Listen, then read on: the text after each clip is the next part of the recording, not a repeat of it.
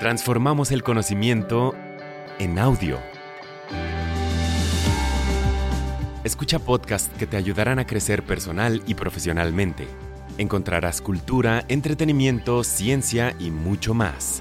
Descarga la app, explora Himalaya Pro y obtén dos meses gratis de shows exclusivos usando el código Himalaya.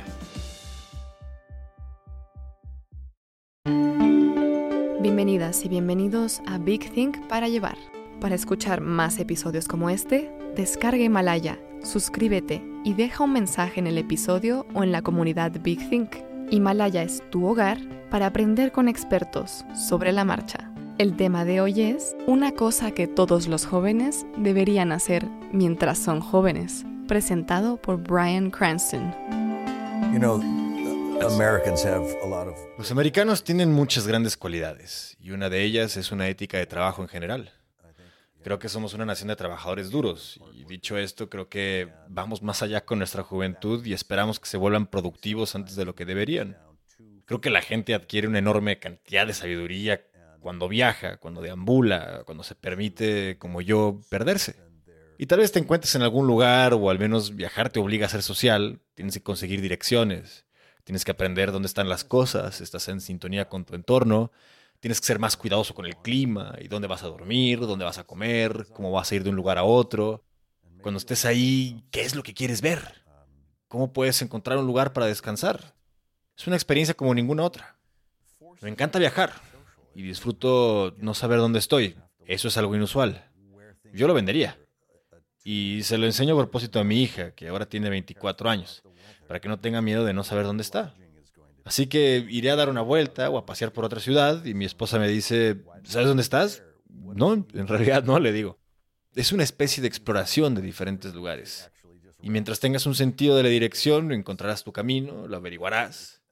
Y también lo hago en otros países. Es una especie de vagar y merodear y confiar en que, ya sabes, has prestado atención al menos al requisito básico de dónde tienes que volver para encontrar tu camino a casa. Pero creo que ahora miramos a los jóvenes de 16 años y decimos, ¿dónde vas a ir a la universidad? ¿Qué vas a hacer el resto de tu vida? Y es como si estuvieran enfermos.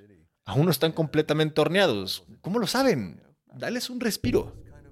Solo di, mira, creo que después del instituto, tómate un año libre, tómate dos años libres, únete a los viajes del cuerpo de paz, ve a resolver cosas o, o simplemente diviértete. Por primera vez en sus vidas son adultos y no tienen que estar en algún lugar. No se les dice que estén en algún lugar. Acostúmbrate a esa libertad. Acostúmbrate a tener la necesidad de autogobernarte, de poder emplear la autodisciplina. ¿O no?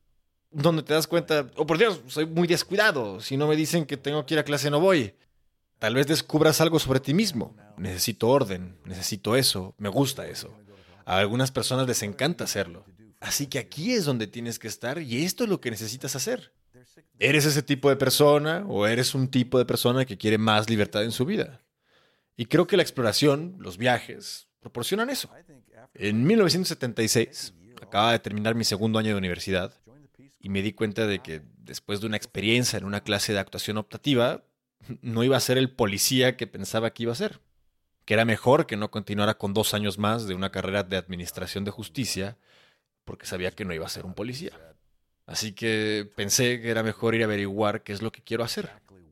Así que me subí a la parte trasera de una motocicleta, mi hermano estaba en la misma posición en realidad, dos jóvenes que no estaban muy seguros de lo que les esperaba y del camino que debían tomar.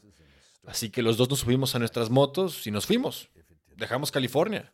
Tenía unos 150 dólares en el bolsillo o algo así y pronto se me acabaron los fondos y tuvimos que buscar trabajo por el camino. Lo genial de esto es que tuvimos la libertad total.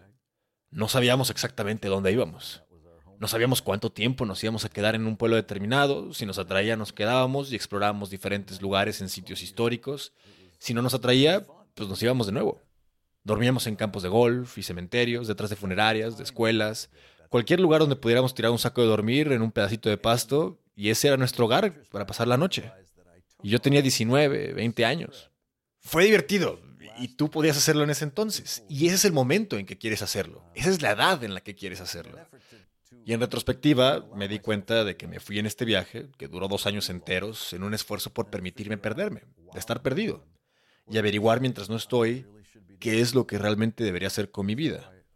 Así que yo finalmente determiné que era algo, quería permitirme perderme para poder encontrarme. Básicamente eso es lo que era.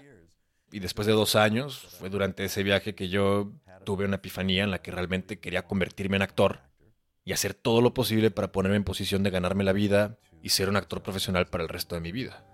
Make a living and, and be a professional actor for the rest of my life. ¿Quieres oír más episodios como este? Suscríbete a Himalaya, tu hogar para aprender con expertos sobre la marcha.